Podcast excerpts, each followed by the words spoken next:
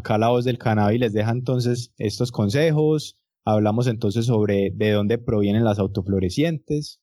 Hablamos de las ventajas y las desventajas de estas variedades. Un poquito de historia de dónde provienen, pero la historia pues está más específica en el capítulo 2 de nuestro podcast. Y finalmente hablamos de todos estos tips del cultivo de las autoflorecientes que nos parece muy importante que nuestros oyentes fieles y las personas que nos siguen en el canal de YouTube los tengan a la mano para que puedan tener sus plantas.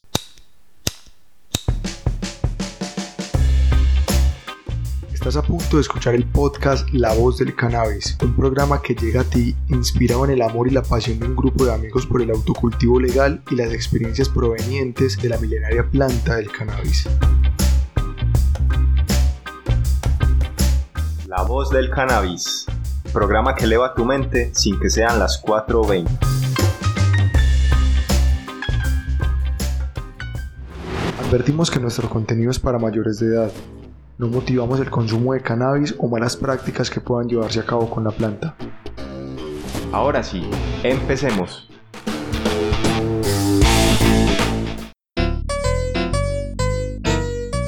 ¿Qué tal chicos? El dato curioso del día de hoy es una duda que muchas personas llegan a tener en muchas oportunidades y es querer saber cuántas personas a nivel mundial consumen cannabis.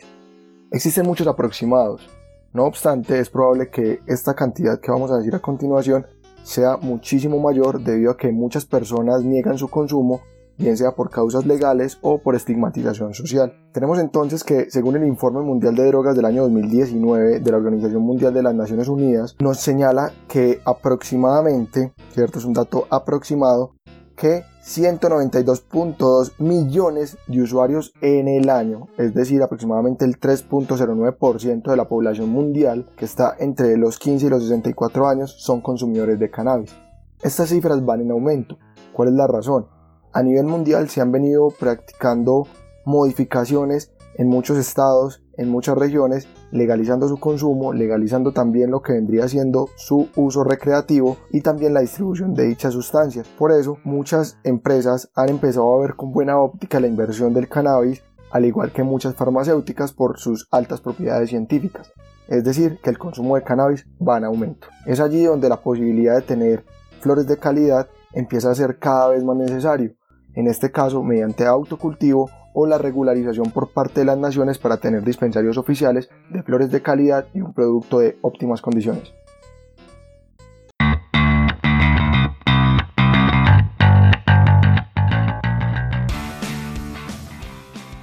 Si al igual que nosotros eres un amante de la milenaria planta del cannabis y estás interesado en el autocultivo, creo que has experimentado o tienes interés en probar las genéticas automáticas o autoflorecientes. Hay muchos mitos alrededor de esta planta e incluso muchas personas no optan por cultivarla debido a que han tenido prácticas irregulares y técnicas de cultivo inadecuadas que han conllevado a tener producciones muy bajas y plantas de muy poco tamaño. Por eso, de la mano de la voz del cannabis, en este episodio enseñaremos nuestros trucos con los cuales cultivamos nuestras automáticas y hemos tenido producciones por encima de los 50 gramos por planta y tamaños superiores al metro y medio. Por eso, invitamos a que escuches este episodio o lo veas en YouTube para que aprendas de la mano de la voz del cannabis cómo cultivar las genéticas automáticas. Bienvenido.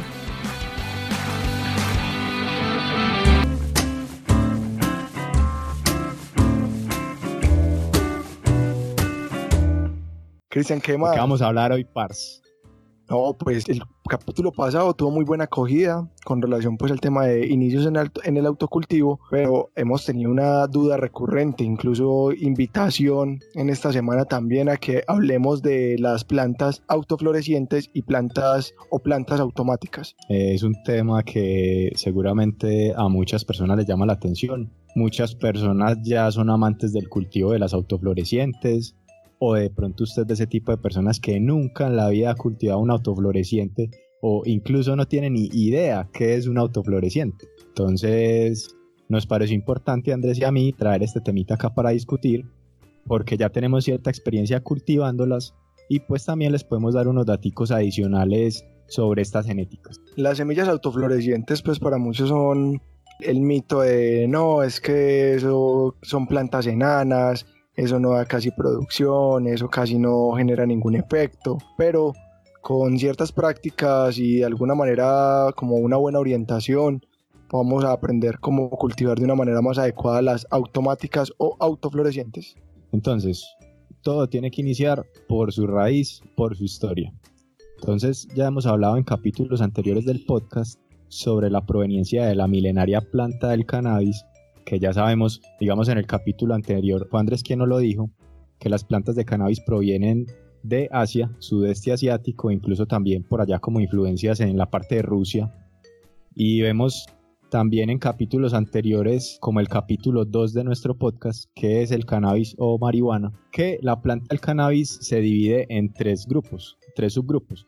Incluso hay literatura que habla de cuatro subgrupos, pero pues vamos a hablarles de los tres que conocemos nosotros, que son el cannabis sativa, cannabis indica y cannabis rudelaris. Hay literaturas que hablan del cannabis afgánica o afgana, pero eso no va a ser pues como objeto de discusión acá. Vamos a hablar de los generales. Eso ya es un tema a debatir, exactamente. Entonces, para entender de dónde provienen las semillas autoflorecientes o las genéticas autoflorecientes, tenemos que enfocarnos en las variedades rudelaris. Básicamente son eh, genéticas del cannabis que nacen principalmente en zonas frías como Europa Oriental o Asia Central. Es donde se remonta pues de cierta manera la historia de la planta. Y otras zonas con climas fríos que vienen siendo, digamos, entre comillas, zonas que no son como muy amigables para la planta del cannabis, pero sin embargo estas genéticas de cierta manera crecen ahí. ¿Qué características tienen estas, estas plantas rudelaris? Que normalmente son plantas que son muy pequeñas, o sea, tienen un crecimiento no muy, no muy abismal como otras genéticas. Y adicional a eso, su porcentaje de THC es muy bajo. Son plantas que, que ya está demostrado que no dependen del fotoperiodo. ¿Qué pasa con estas plantas? Son plantas que literalmente un espacio de tiempo justo después de que germinan, muy corto, ya empiezan a florecer. Son plantas que no, no florecen tanto por el fotoperiodo, aquí haciendo pues referencia a ese tema que tocamos en el capítulo pasado, que es el fotoperiodo, la cantidad de horas de luz que recibe la planta en el día. En este caso, las plantas rudelaris no florecen por la cantidad de luz que se les dé o que se les reduzca, sino por la cantidad de días o por su edad como tales que ellas empiezan a florecer. Pregunta tipo Juan. Ya nos adueñamos del nombre de Juan para tener acá una nueva sección en nuestro podcast de preguntas que le pueden surgir a, a las personas, digamos, del común o personas que no tienen mucha experiencia cultivando el cannabis. Entonces, ¿qué diría, digamos, un Juan en este caso? ¿Cómo así, hombre, que hay una planta que no depende del fotoperiodo? O sea, que yo puedo coger, digamos, esta planta literalmente, sembrarla en una matera y ponerla al lado del mueble de mi casa y ya con eso voy a tener marihuana. Entonces, ¿qué le responderías vos a Juan Andrés? Pues básicamente todo depende de ciertas circunstancias. Eh, no es tanto el tema del fotoperiodo que no vaya, a recibir, no vaya a necesitar nada de luz, no. La planta de por sí necesita hacer ese proceso fotosintético que lo hace con la combinación de la luz, eh, otros elementos y con ello pues tener un crecimiento óptimo y adecuado. Cuando decimos que no es una planta que es fotodependiente, no eh, lo que se refiere pues como tal aquí en este caso la literatura sería es que la planta no depende de la cantidad de horas de luz que recibe para poder tener su proceso de floración óptimo. Bueno, entonces ya entendiendo qué es la genética rudelaris, todavía no hemos definido qué son las genéticas autoflorecientes, que es el objeto de estudio en este podcast. Entonces, básicamente las autoflorecientes son el resultado de sativa o índica, una de estas dos, por una variedad rudelaris. Un hibridaje también. Exactamente, un hibridaje también. Entonces, ¿cómo se logra esto? Por medio de un proceso de breeding o cruce de genéticas. No sé si conocen de pronto el tema, es un tema que puede llegar a ser tan complejo como usted se lo imagine, cómo llegar al punto de que una genética que se trabaje llegue a un proceso de estabilización. Pero no va a ser pues como objeto de, de profundización en este podcast. Lo que nos interesa saber es de dónde proviene la semilla autofloreciente, que ya vimos sativa o índica combinada con una variedad rudelaris. Entonces, el proceso de breeding, ¿de que, ¿en qué consiste? Es tomar las características de una planta y de otra o de dos genéticas y mezclarlas y estabilizarlas y que una planta o un descendiente que venga de esas dos plantas tenga unas características similares de ambas. Entonces, en este caso, ¿qué vamos a buscar? Vamos a buscar que la planta tenga la posibilidad de que no dependa de la cantidad de horas de luz para que pueda llegar a tener flores, pero como lo señaló Cristian ahorita, son plantas que no tienen un alto contenido de THC o no son plantas que tienen un alto contenido psicoactivo y estas plantas lo que vendrían haciendo es que se van a mezclar con la sativa o con la índica para que este nuevo ejemplar tenga la propiedad de florecer rápidamente y que también tenga un alto contenido psicoactivo y que tenga la característica de la sativa o la característica de la índica. Bueno, ¿qué características tienen entonces las autoflorecientes? La característica principal es que son genéticas que después de su crecimiento, que puede durar alrededor de dos e incluso hasta seis semanas, inmediatamente inician su proceso de floración. Entonces son genéticas flash, son genéticas súper rápidas. Entonces, con la característica de que estas plantas van a tener, digamos, parte genética de sus parentales, que vendría siendo entonces una fotodependiente como una sativa o una índica, que pueden ser plantas con una producción mayor y un porcentaje de THC mayor que una, digamos, una planta rudelaris pura. Entonces, acá viene otra pregunta tipo Juan. ¿Qué podría preguntar un Juan en este caso? ¿Existen semillas autoflorecientes regulares?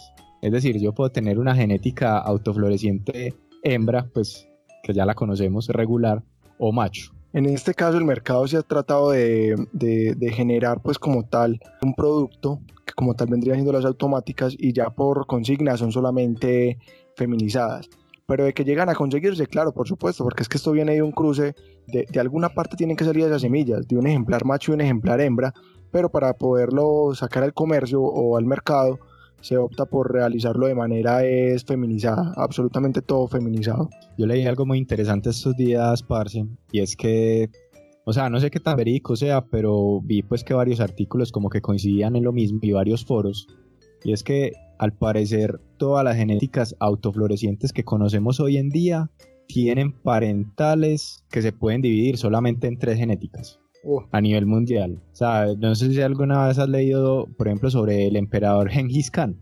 Sí, claro. En teoría, todas las personas del mundo tenemos genes de Genghis Khan. Sí. Exactamente, porque el hombre distribuyó su descendencia casi que por todo Asia y posteriormente a nivel mundial. Entonces, interesante, me parece interesante ese tema. Entonces ahora a ventajas y desventajas de las genéticas autoflorecientes. Vamos a iniciar entonces por lo bueno, cuáles son las ventajas de estas genéticas. La primera pues a resaltar y que ya la mencionamos desde un inicio es su rapidez de cultivo. Es decir que literalmente pues yo siembro mi planta y en poco tiempo, digamos un espacio no mayor a los cuatro meses, digamos cinco meses y mucho, ya puedo tener una producción de cannabis y ya puedo degustar mis flores. Segundo, podríamos decir que en lugares con estaciones, las personas que de pronto no viven pues como por esta zona del Ecuador, por decirlo de alguna manera, en ese espacio entre la primavera y el verano, estas personas tienen el beneficio de que pueden tener hasta tres cosechas en exterior, o sea, solo con luz natural, debido a lo que hablamos en podcast anteriores, que los días tienden a ser muy largos durante estas épocas. ¿Qué otros beneficios tenemos? Las automáticas las puedes cultivar en cualquier momento del año en interior, desde que tenga las condiciones adecuadas, como son, digamos, una luz blanca puede ser. Si tienes una luz blanca, puedes tener una planta automática tranquilamente, 18 horitas de luz, y puedes tener tu cosecha dentro de tu casa también. Tenemos una baja exposición a las plagas, debido a ese corto periodo pues como de, existencia o de ciclo vital de la planta. No va a estar expuesta pues como a tanta mosca blanca, a, hongos, digamos por la humedad.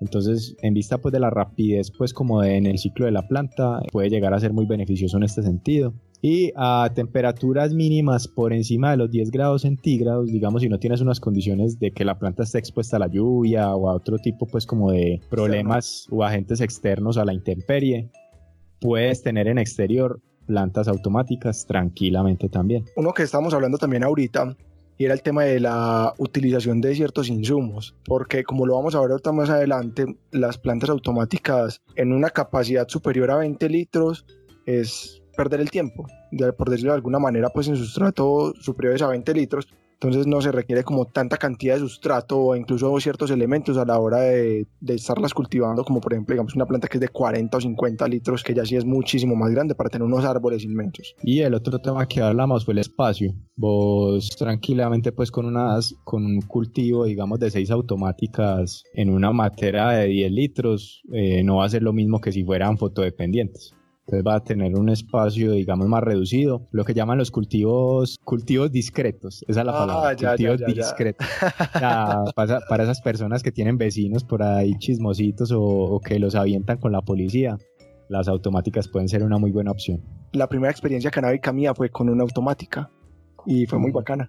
Fue muy bacano, la verdad. Entonces, y fue muy discreta porque la planta fue muy pequeña. Era más o menos como de unos 80 centímetros más o menos. Y, fue una muy buena experiencia. Bueno, continuamos entonces con las desventajas. Hablemos de las desventajas ahora de, de las plantas autoflorecientes. En vista pues de que son plantas de floración rápida, normalmente no tienen una producción tan grande como una fotodependiente, digamos hablando de las mismas condiciones. Esa vendría siendo como la primera pues a resaltar. La segunda es que al ser plantas que no responden al fotoperiodo, son plantas que difícilmente vamos a poder tener, digamos, una conservación de la genética por medio de, ese, de esquejes o de pues tener una planta, digamos, automática como madre, o incluso, la posibilidad. O incluso llegar a revegetarla. O sea, no, no se puede. Tenemos otra parte que son plantas que no son muy recomendadas para los principiantes, ¿cierto? Normalmente una persona principiante no, no tiene pues como, como tan desarrollado ese estudio en el cultivo y entonces comete errores como los que hemos cometido nosotros, que ya lo hemos hablado en, en, otros capítulos. Por ejemplo, llegan y entradas siembran la planta y no le dan las horas adecuadas de luz. Entonces, por eso es que sale la llamada planta automática enana, que es un error muy común en los cultivos. Un, error muy común también el, sobre fertilizaciones también podría llegar a generar. Exceso de agua, exceso de agua también, que puede pasmar tranquilamente las plantas y no tener el desarrollo pues adecuado. Digamos una última que tenemos acá, que también es muy interesante y se debe tener muy presente, pero no me parece pues tan grave, es que las autoflorecientes, digamos, si ponemos sobre la mesa una variedad fotodependiente junto con su mismo su misma genética en autofloreciente, al menos comercialmente. ¿Cierto? Al, menos, comercialmente. el, nombre comercial de uno y otro comercialmente, sí. Esta variedad autofloreciente tiene menos cannabinoides que su variedad originalmente fotodependiente. Entonces eso es algo que es importante saber, pero no es algo tan grave. Pues no estamos diciendo que difieren así, pues, en un súper alto porcentaje. E incluso, Cristian, eso es un proceso que el breeding se ha encargado de mejorarlo, porque las primeras, los primeros cruces que se hacían entre cannabis sativa rudelaris, indica rudelaris, hibridaje sativo índico rudelaris, eran ejemplares que eran muy bajos en THC, pero los breeders se encargaron de ir subiendo eso, sacando las características de los poquiticos que iban sacando eh, positivos, mm. los iban utilizando para las próximas generaciones. Entonces es un proceso que de alguna manera está siendo mejorado descendencia tras descendencia por parte de los breeders a nivel mundial que son muy buenos.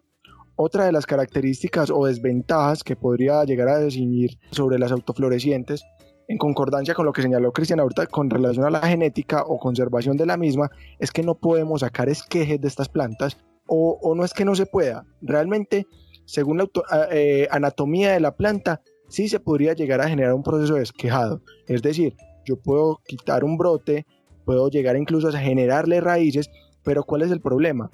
Al ser una planta que es demasiado rápida, el proceso de esquejado va a ser tiempo que estoy perdiendo en un proceso de crecimiento e igualmente le estoy generando a la planta un estrés que como vamos a ver a continuación lo que se debe realizar en el proceso de cultivo de, automáticas es generar el menor estrés posible y el proceso de esquejado de por sí es un proceso estresante para cada uno de los de los esquejes que se llegan a tomar. Entonces que pueden llegar a generarse sí pero en últimas no sería como tan tan óptimo porque no se tendría una gran producción. La planta podría llegar incluso a quedar ahí sí pues completamente casi que, que nana. El mismo brote, exacto, el, mismo brote que vos llegaste a tomar, ponerle pues un proceso de esquejado rápido de cinco días. Entonces un proceso que le generó estrés. La planta mientras está sacando raíces no va a crecer.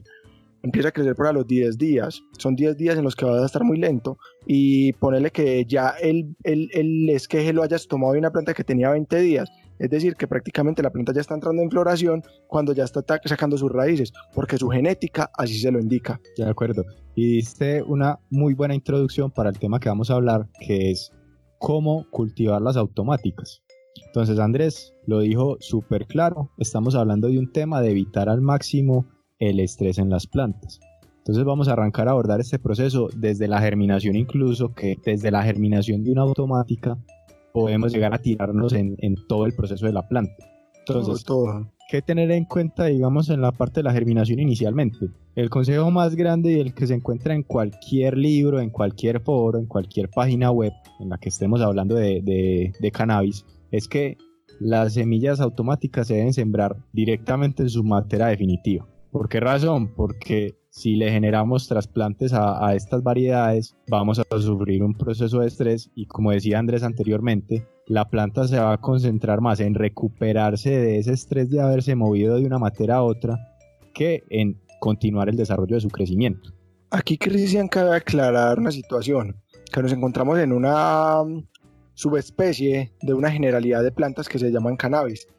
Y no quiere decir esto que estas prácticas no sean adecuadas en otro tipo de plantas como vendría siendo las regulares y las feminizadas. No, por el contrario, estas prácticas a ellas le favorecen, porque de alguna manera nosotros podemos controlar el periodo de crecimiento de la planta en busca de un resultado final que vendría siendo una mayor producción, una mayor ramificación. En cambio, en este caso nosotros debemos de, de procurar porque la genética se exprese en su esplendor sin tener ninguna injerencia nuestra. Entonces, por eso, a partir de la misma germinación, debemos dejar que la planta tenga su crecimiento adecuado y que no tengamos que efectuar ningún trasplante. De acuerdo. Por ahí hay un tip que nos ha funcionado por experiencia y es que utilizando los llamados GIFIs o las turbitas prensadas, nosotros podríamos hacer, digamos, una germinación inicial de la planta y ya después moverla a, a la materia definitiva. ¿Qué pasa? Que cuando vos germinas, digamos, en una materia sólida al inicio, esa sacada de esa materia es donde está el riesgo de, degradar las raíces y eso es lo que puede generar el estrés. Si vos germinas inicialmente en un jiffy, pues básicamente vas a coger el jiffy y lo vas a meter allá y con mucho cuidado vas a tapar la tierrita. Acá estamos hablando desde la experiencia. No estamos diciéndoles que esto es un método infalible, que esta es la única verdad. Posiblemente hayan personas que hayan hecho este tema del jiffy y no les haya funcionado pero e hablando de la experiencia y les haya funcionado también porque también puede existir ese caso. La experiencia de la voz del cannabis es, es más favorable no realizar trasplantes y germinar inmediatamente en la plantera definitiva. Sí totalmente de acuerdo. A los dos nos ha pasado ya. Sí sí sí. Nos tiramos en todo el proceso. Bueno segundo segundo tip de cómo cultivar las autoflorecientes. Nosotros tenemos que garantizar en las plantas una buena alimentación desde el primer momento en que se pone la semilla en el sustrato. Entonces hay que arrancar desde el inicio un buen fertilizante para enraizamiento, ¿cierto? Un potenciador de raíces. Por las primeras dos semanas es lo que normalmente se hace, enraizamiento.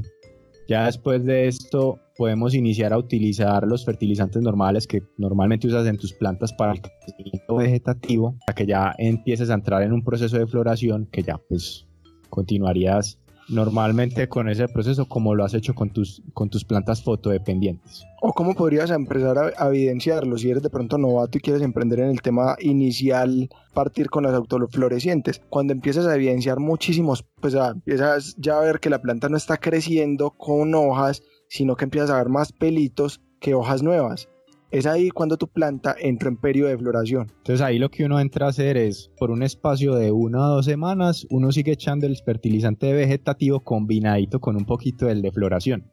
Acá no vamos a hablarles de cuántos mililitros porque no sabemos de pronto qué fertilizante estás usando, pero es una buena práctica, o sea, la planta está como en ese periodo de transición. Entonces listo, continúa ahí medio echándole el fertilizante vegetativo, el humus líquido, si de pronto usas humus líquido, pero es importante pues el humus líquido durante toda la fase de, incluso hasta la floración es bueno echar el humus líquido, pero importante irlo combinando justo en ese, en ese periodo de transición con los fertilizantes de floración y ya después continuar con los de floración. Aquí hay un tip, bueno ahí. Aquí hay un tip de cómo regar. El cómo regar es importante. Este nos, nos, lo dio nuestro amigo Soli de Revolución Verde Distribuciones, que está en estos días pasando por sus 3.000 seguidores, sus primeros 3.000 seguidores, y lo felicitamos realmente. Soli, un abrazo. Entonces, este tip que nos dio Soli fue muy bacano, que nos señalaba que cómo regar las automáticas, generarle a la planta la necesidad de expandir sus raíces lo más rápido posible. Entonces, si la tenemos en una materia de 10, 15 o 20 litros, tenemos la matera o la mata o la planta, la tenemos en todo el centro. ¿Qué hacemos nosotros a la hora de regar? Hacemos el riego más o menos a unos 5 o 6 o 7 centímetros de donde se encuentra el tallo. Hacemos el riego en esa circunferencia lejos. Ese radio lo hacemos más o menos a unos 6 o 7 centímetros de la planta, de manera tal de que el agua baje y que la raíz tenga que ir a buscar esa, esa hidratación. Entonces es como un tipcito que nos enseñó Soli y que lo practicamos y que nos ha servido también y ha sido muy bueno. Otro tip ahí para agregar es que en la parte de, de los riegos, ¿qué hace normalmente la voz del cannabis? Si te puede servir para que lo apliques. Básicamente nosotros tenemos un plan de fertilización para nuestras plantas que se hace durante tres días de la semana. Entonces para el caso de las automáticas, ¿qué hacemos normalmente? Regamos la tierra o el sustrato lunes y viernes y los miércoles, dependiendo del periodo en el que se encuentren las plantas, hacemos unos riegos foliares, que básicamente es en, el estado vegetativo. Una de las plantas pasan a floración, ya no se les echa eh, absolutamente nada foliar.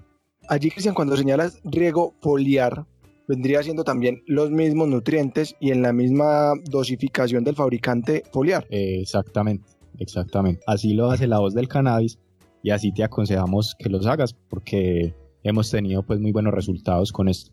Otro tema importante con las autos es que cuando ya ellas pasan a un estado de floración, ellas se ponen muy comelonas, o sea, las autos toman nutrientes y agua que da miedo, o sea, si usted tiene un auto bien alimentadita, usted va a llegar a un punto en el que literalmente la riegas hoy y pasado mañana ya la tierra está amarilla de lo seco. Entonces, ¿qué es importante ahí? ¿Qué consejo deberías de tomar? Cuando veas la tierra seca, no te pongas a pensar, ay, no, pero es que mi plan de riego será lunes y viernes. Entonces, más bien, hoy es, hoy es jueves, voy a esperar hasta mañana para regarla. No, la planta te está pidiendo que la riegues en este momento.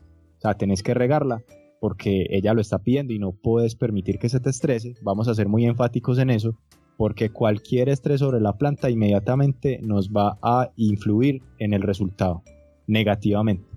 Y ahí hay otros factores que hay que tener como también en cuenta porque realmente la planta no es solamente pues el proceso vegetativo y de crecimiento que haya tenido la voz del cannabis. Vos tenés unos factores internos dentro de tu armario de cultivo, dentro de tu balcón o terraza que pueden variar. Entonces ese esquema de cultivo o de riego puede variar según las necesidades de tu espacio y de tu planta misma porque hay genéticas que pueden tener ya una estabilización sativa o una prominencia sativa que va a llegar a generar muchísimos brotes y ramificaciones que puede llegar a generar muchísimo más hidratación más constantemente. Entonces ya es entrar a hacer una lectura de tus plantas. Por eso es que yo señalaba ahorita, o Cristian lo señaló entre los tips, que no tanto para novatos, porque aquí la observación también empieza a jugar un papel importante. Hablemos entonces ahora eh, sobre la luz. Ahorita hicimos la pregunta tipo Juan, ya desmitificamos eso, o sea, las automáticas no es posible sembrarlas en la sala con el bombillo que tiene la sala de, de 5 watts, eso no es posible. O sea, como cualquier otra planta necesita hacer su proceso fotosintético para poder hacer pues como todo este proceso de la alimentación y que la planta desarrolle su metabolismo. ¿Qué tal chicos? Los invitamos a que se pasen por nuestra nueva tienda web en lavozdelcannabis.com slash tienda donde tenemos la mejor merc para todos los amantes de la milenaria planta del cannabis. Tenemos disponibles artículos para autocultivo legal como semillas de colección, luces, timers, materas, artículos de moda y accesorios como calcetines, llaveros, cadenas y aretes y numerosos artículos de parafernalia para que trates tus flores con respeto. Papeles, bongs, pipas, bandejas, blunts, clippers y mucho más.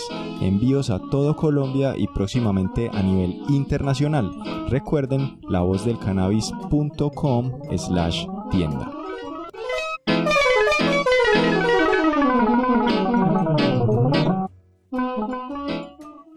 ¿Qué tips podemos dar con respecto a la luz? Allí con relación al tema del cultivo, pues cierto, como hablamos eh, en el capítulo pasado, referencia muchachos, capítulo cómo iniciar en el autocultivo, marihuana, cultiva tus propias flores, ustedes también ahí pueden. Capítulas. Quedó muy bueno. O sea, el tema de la, de la luz, en este caso yo creo que sí es como más necesario. ¿Cuál es la razón? Al menos, pues lo vamos a decir nosotros desde la experiencia. Nosotros que estamos en el Ecuador, en toda la línea del Ecuador, tenemos 12 horas de luz. Sea en exterior, aunque nosotros cultivamos en interior, solamente, si es en exterior, solamente vamos a tener 12 horas de luz únicamente. Entonces aquí el tema de la fotosíntesis es muy importante porque es que la planta, independientemente de que no sea fotodependiente para florar, ella sí requiere realizar su proceso de fotosíntesis y entre mejor lo haga y más tiempo lo haga es muchísimo mejor. Entonces bajo ese entendido, muchachos, el complemento lumínico, si la tenés en exterior. Y nuevamente remito a la referencia del capítulo pasado, luz directa, luz directa.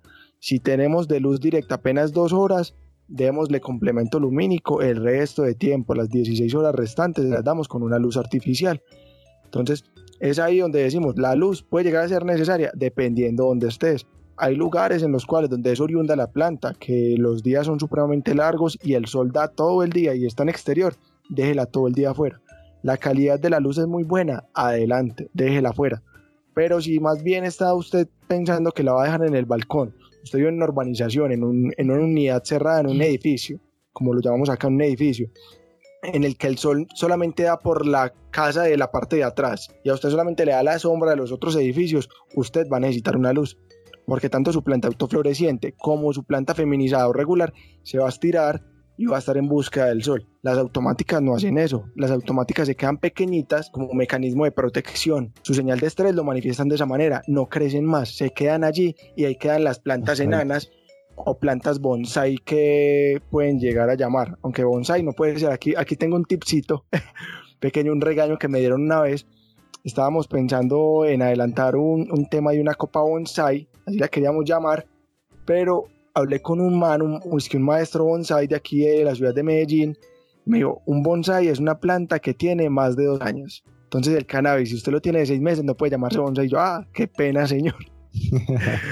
Entonces no le digamos a nuestras plantas eh, de cannabis, si no tienen menos de dos años, no les digamos bonsais, digámosle plantas pequeñas. Un consejo puntual que yo le daría, digamos, a una persona que se va a atrever por primera vez a cultivar una automática y que es un consejo que yo la verdad hubiera agradecido de por vida que alguien me lo hubiera dado justo en el momento en el que cultivé mi primera automática, pero pues por cosas de la vida me tocó aprender por el error, es que puedes coger digamos una luz LED de las blancas que hemos mencionado en tantos capítulos, una luz LED de las domésticas puede ser una lucecita de unos 30 a 50 watts y con eso tranquilamente puedes iluminar dos, tres plantas, pueden ser automáticas en materitas de no más de 5 litros, le pongo yo. Ponerlas automáticas a 18 horas de luz, todo el ciclo de vida. Como hemos dicho, no son fotodependientes, entonces no tienes que estar preocupado de que una vez mostraron los pelitos, entonces ya las voy a pasar a 12 horas de luz y tengo que estar pendiente del timer. Pues básicamente dejate el timer a 18 horas de luz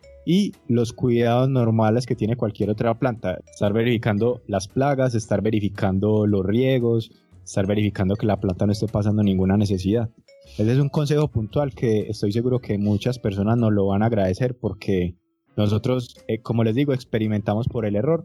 Nos sirvió mucho porque obviamente uno trata de no repetir errores al máximo, pero ahí les va, ahí les va para que, para que vayan derechito en ese proceso. Cristian, aquí otra pregunta tipo Juan. Cristian, ¿yo qué hago entonces con la semilla que me sale a mí de mi planta autofloreciente? ¿Se puede polinizar y puede llegar a tener semillas de una planta autofloreciente? Eh, sí, digamos que en parte la respuesta es sí, pero esa descendencia que vas a tomar de esas semillas van a salir algunas autoflorecientes y otras no. Entonces ahí es donde entra el trabajo del breeding. Usted no puede coger esas semillas y decir así a la ligera, ah, saqué una camada de semillas autoflorecientes, voy a ir a venderlas, voy a montar una, un banco de semillas. No, señor, estás muy equivocado. estás muy equivocado porque ya de ahí es que empieza el trabajo bueno. Que los invito a los que les gusta este tema pues del breeding, que es un, es un arte, me parece muy bonito y de mucho tiempo y de mucha dedicación. Leer sobre el tema porque literal, ese es el primer paso para crear una genética autofloreciente. A partir de allá vienen otro montón de cosas que no, que ya esas semillas que te salieron ya cruzadas entre ellas mismas, creo que el proceso es así. La verdad, estoy hablándoles desde mi desconocimiento, pero es un proceso, la verdad, demorado. Según claro, he es demorado. Es una planta que, al igual pues que las anteriores feminizadas, regulares, automáticas, que hayan estado detrás de su descendencia, también pueden ser polinizadas, también tienen sus cromosomas X, ¿cierto? Tiene, al, ser feminizadas, porque como tal la, casi que el 100% del mercado de semillas autoflorecientes son, eh, son feminizadas, entonces tienen sus cromosomas XX, pero entonces sí también podría llegar a ver el cromosoma XY de los machos regulares que hayan por ahí del vecino suyos o el que sea, también le pueden llegar a polinizar su planta, pero no esto le va a garantizar de que efectivamente va a llegar a usted a tener una planta automática en su descendencia. ¿Puede llegar a verlo? Sí, puede llegar a verlo. He tenido experiencias yo desde mi, en mi cultivo que se me pasó una automática y la planta generó flores macho. También puede llegar a pasar eso. Eso es un caso muy, muy, pero una, o sea, en este caso pues las automáticas no sé, o sea, como el proceso de breeding que he llegado a ver, pero es una cosa muy escasa, que incluso lo pregunté a, a, Soli y Soli hizo la consulta directamente en Greenhouse, eso, eso casi no pasa, eso realmente eso casi no pasa, es una cosa muy mm. exclusiva, entonces para que sepan ese aspecto que hay que tener en cuenta. No es que sus semillas de sus plantas autoflorecientes ya sean autoflorecientes como tal. Bueno, hablemos entonces ahora un poco del sustrato. Básicamente el sustrato para las autoflorecientes no es nada del otro mundo. Puede ser un sustrato como el que utilizas en cualquier otra planta fotodependiente. Incluso acá hay un temita del que queríamos hablarles Andrés y yo, y es que hay una práctica muy común que seguramente si estás leyendo sobre las autos has visto por ahí. Mucha gente tiene la práctica de sembrarlas en coco 100%, sustrato de coco 100%, que como lo dijimos en el capítulo anterior del podcast, capítulo 35, es un sustrato inerte. Entonces acá tranquilamente se puede hacer, es un sustrato aireado, es un sustrato en el que la planta va a desarrollar unas buenas raíces, pero hay que tener mucho cuidado con el tema del suministro de los nutrientes, porque toca ser excesivamente disciplinado, o sea, tener casi que eso tabulado, un plancito, recordatorios en el celular. Y no tanto la disciplina de cultivar, de, no tanto la disciplina de estar aplicando los fertilizantes el día que es, sino en la cantidad que es porque es ahí donde otro aspectico podría llegar a jugar una mala pasada, el tema de la sobrefertilización, que allí, o sea, todo lo que usted haga en exceso o carencias es estrés, es estrés para la planta y lo que tenemos que nosotros hacer es evitarlo al máximo. ¿Y eso en qué se traduce? Lo que señala ahorita Cristian, en el resultado final. Nosotros pues no es un tema de mofarnos ni tampoco de ser pretenciosos, de alguna manera de echarnos flores, pero como nuestras primeras autoflorecientes llegaron a ser de un pulgar, en estos momentos las últimas cuatro camadas de automáticas que hemos sacado, todas han superado el metro. Y en estos momentos creo que la banana está casi que metro y medio, ¿cierto? Sí. Entonces son plantas. Menos de eso. Entonces son plantas que de alguna manera con buenas prácticas se pueden tener muy buenos resultados. No, no solamente llegar y decir aquí que automáticas es seguir estos consejitos, así, no, evitemos el estrés al máximo para llegar a, a, a, un tamaño pues considerable y una producción considerable también pues. Sí, sí, así es. Pero entonces no se nos enreden con el tema del sustrato, o sea, no se asusten porque les hablamos de, coco. Básicamente, la reflexión más grande con el sustrato, traten de utilizar un sustrato que sea aireado y pues si tienen la posibilidad de que el sustrato tenga unos nutrientes previos como humus de lombriz, como micorrizas, pues todo lo que le puedan agregar al sustrato, pero de modo que quede aireado. Entonces, hablamos de la cascarilla de, de, banano, de, de, arroz, perdón, es que de banano, de banano quemadita, la quemadita de arroz. Pues, por el tema de las plagas. Cáscara de arroz. Cáscara de arroz quemadita. De banano quemadita. Entonces, en capítulos anteriores, les hablamos de la, de la cascarilla de arroz quemadita, que puede ser muy buen aireador del suelo. Está la perlita, está, ayúdame vos, ¿qué, qué otros conocemos? Está la, la piedra pómez también, la arlita, la, piedra pómez eh, picada, la arlita, la perlita.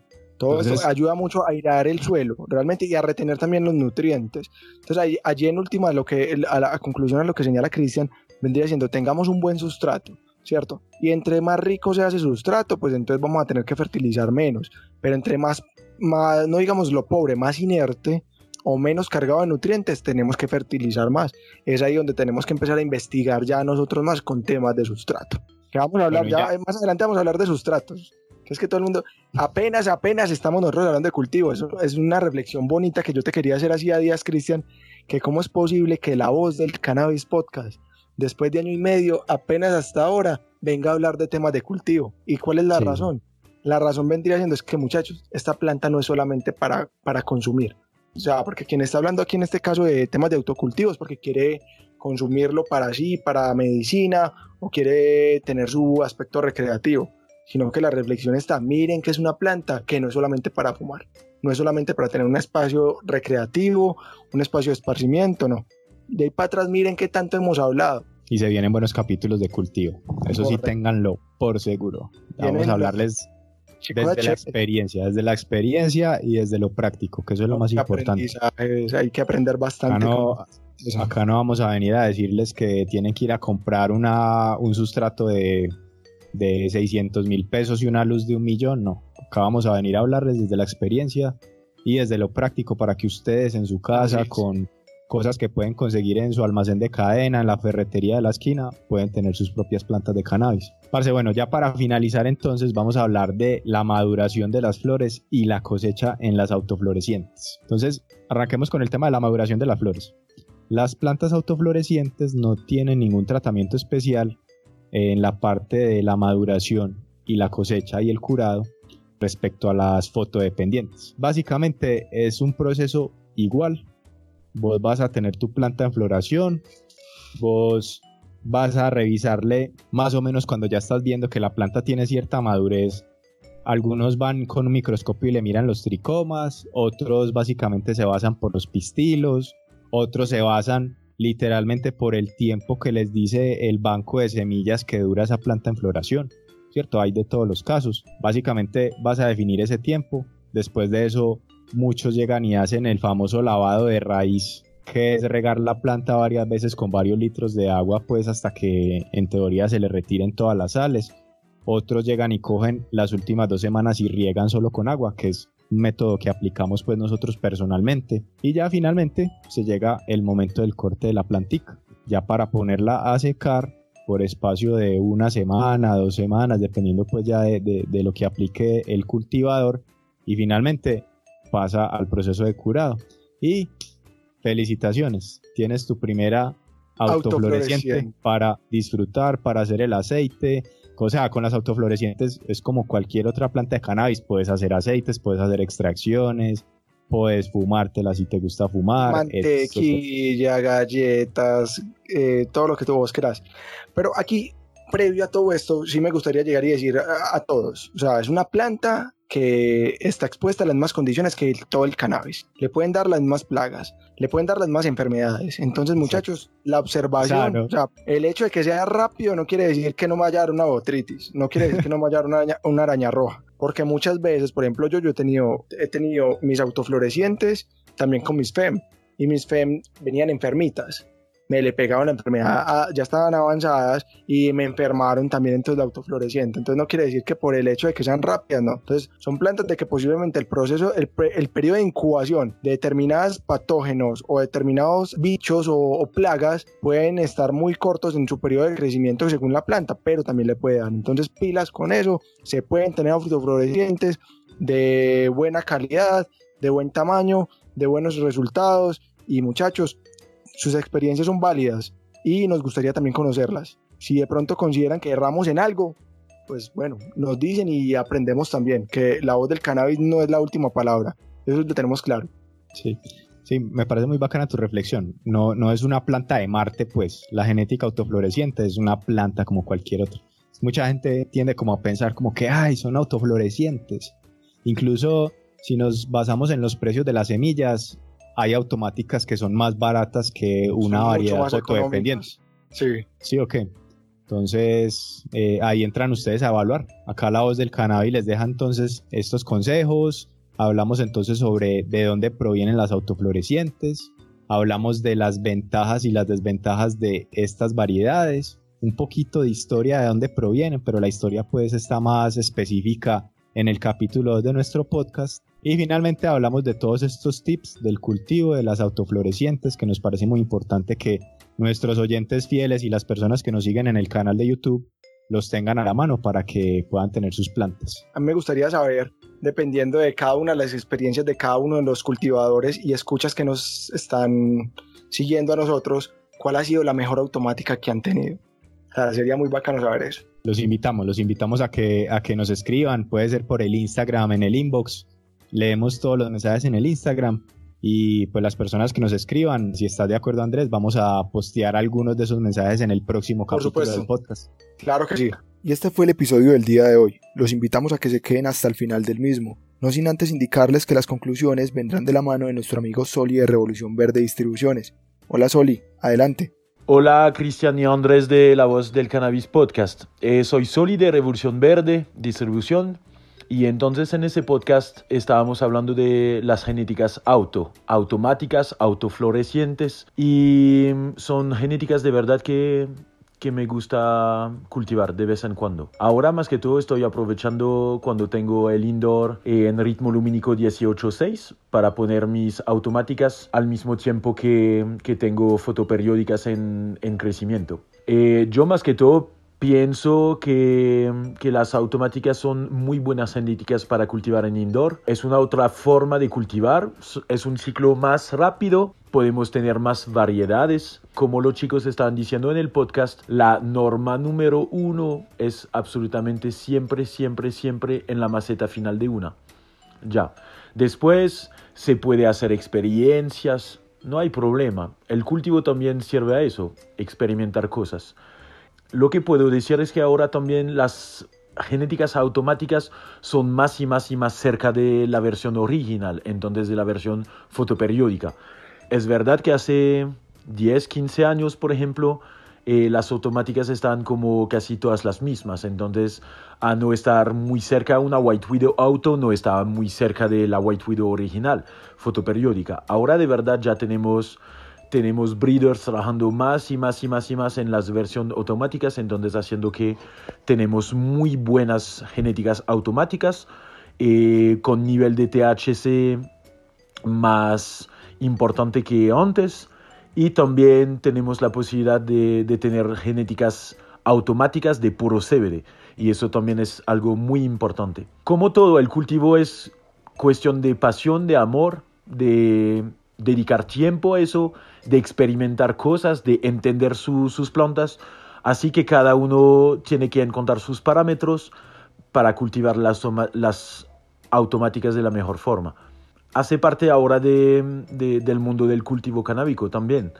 Y creo que ya cada uno, cada uno debería probar una vez para ver cómo se va con automáticas. A mí me encanta, me encanta cultivar de todo, de cualquier manera, pero me encantan las, las automáticas porque, no sé, es como también una forma de tener una cosecha más, más rápida también. No estoy buscando para nada calidad, eh, cantidad, cantidad, cantidad. Así que también las automáticas me permiten de hacer como mis propios experimentos. Que se cuidan mucho. Eh, aún estamos de cuarentena, así que aprovechar el tiempo eh, en la casa para cultivar más, más, más. Eh, más que todo escuchar los podcasts de, de, La Voz del Cannabis, porque es una forma muy buena de informarse, de tener más conocimientos. Y siempre lo digo también, el cultivo es interesarse, es buscar informaciones, no es comer todo lo que uno va a decir, ah, él está diciendo entonces es la verdad, no. Usted tiene internet, tenemos esta suerte ahora de tener internet, entonces por favor, buscar informaciones, eh, intentar de ampliar sus conocimientos y la pasión y el amor del cultivo antes de todo. Que se cuidan mucho y Revolución Verde distribución siempre para llevar las mejores genéticas de, del Bonco Greenhouse y vamos a desarrollar más cosas con el tiempo, más concursos. Antes del fin del año espero que vamos a hacer nuevas cosas con la voz del cannabis también para hacer buenos concursos bien chéveres, para dar más y más y más y más el ánimo para cultivar.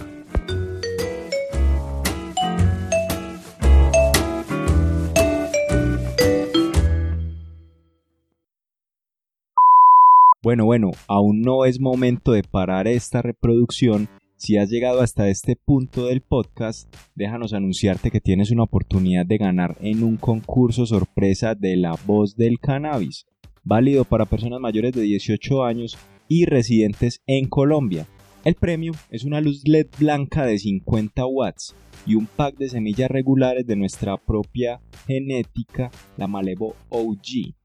Estos artículos se entregarán a tres diferentes ganadores, es decir, cada ganador tendrá una luz y un pack de semillas. ¿Cómo participar? Muy fácil, tienes tres opciones. Opción 1. Si nos escuchas en Spotify, debes descargar los 36 capítulos de La Voz del Cannabis, seguirnos en Instagram, Facebook y suscribirte a nuestro canal de YouTube. Debes probarnos que cumpliste todos los requisitos enviando un mensaje a nuestro WhatsApp que se encuentra en la descripción de este capítulo. Opción 2. Si nos escuchas en Apple Podcast, debes descargar los 36 capítulos de La Voz del Cannabis, seguirnos en Instagram, Facebook y suscribirte a nuestro canal de YouTube.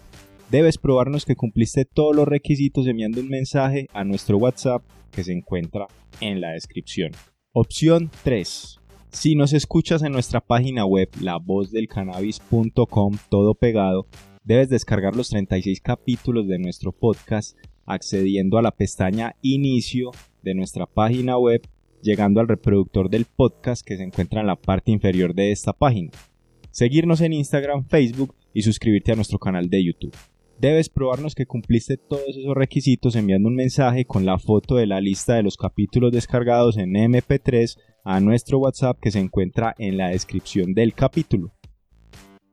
Pero no sé, hombre, yo creo que deberíamos de meter un cuarto lugar. Creo que sería una buena idea porque de pronto la participación puede ser buena. Y bueno, sí, finalmente hemos decidido entregar un cuarto premio adicional de un pack de semillas regulares Malevo OG, genética propia de la voz del Cannabis Podcast, para personas que nos escuchen en Apple Podcast y nos den una calificación de 5 estrellas y una reseña positiva de nuestro podcast. Atención, las primeras cuatro personas que cumplan estos requisitos previa verificación de la voz del cannabis por cada opción dicha anteriormente, serán escogidas como ganadores. Se les notificará vía WhatsApp y se publicarán en las historias destacadas de nuestro Instagram arroba la voz del cannabis podcast todo pegado en la sección concursos. Entre más plataformas utilices, más oportunidades tendrás de ganar. Concurso válido hasta seleccionar la totalidad de los ganadores. Costo del envío del premio correrá por cuenta del ganador. Un gran abrazo de parte de Cristian Restrepo y Andrés Lara, sus hosts de La Voz del Cannabis Podcast, el programa que eleva tu mente sin que sean las 4.20.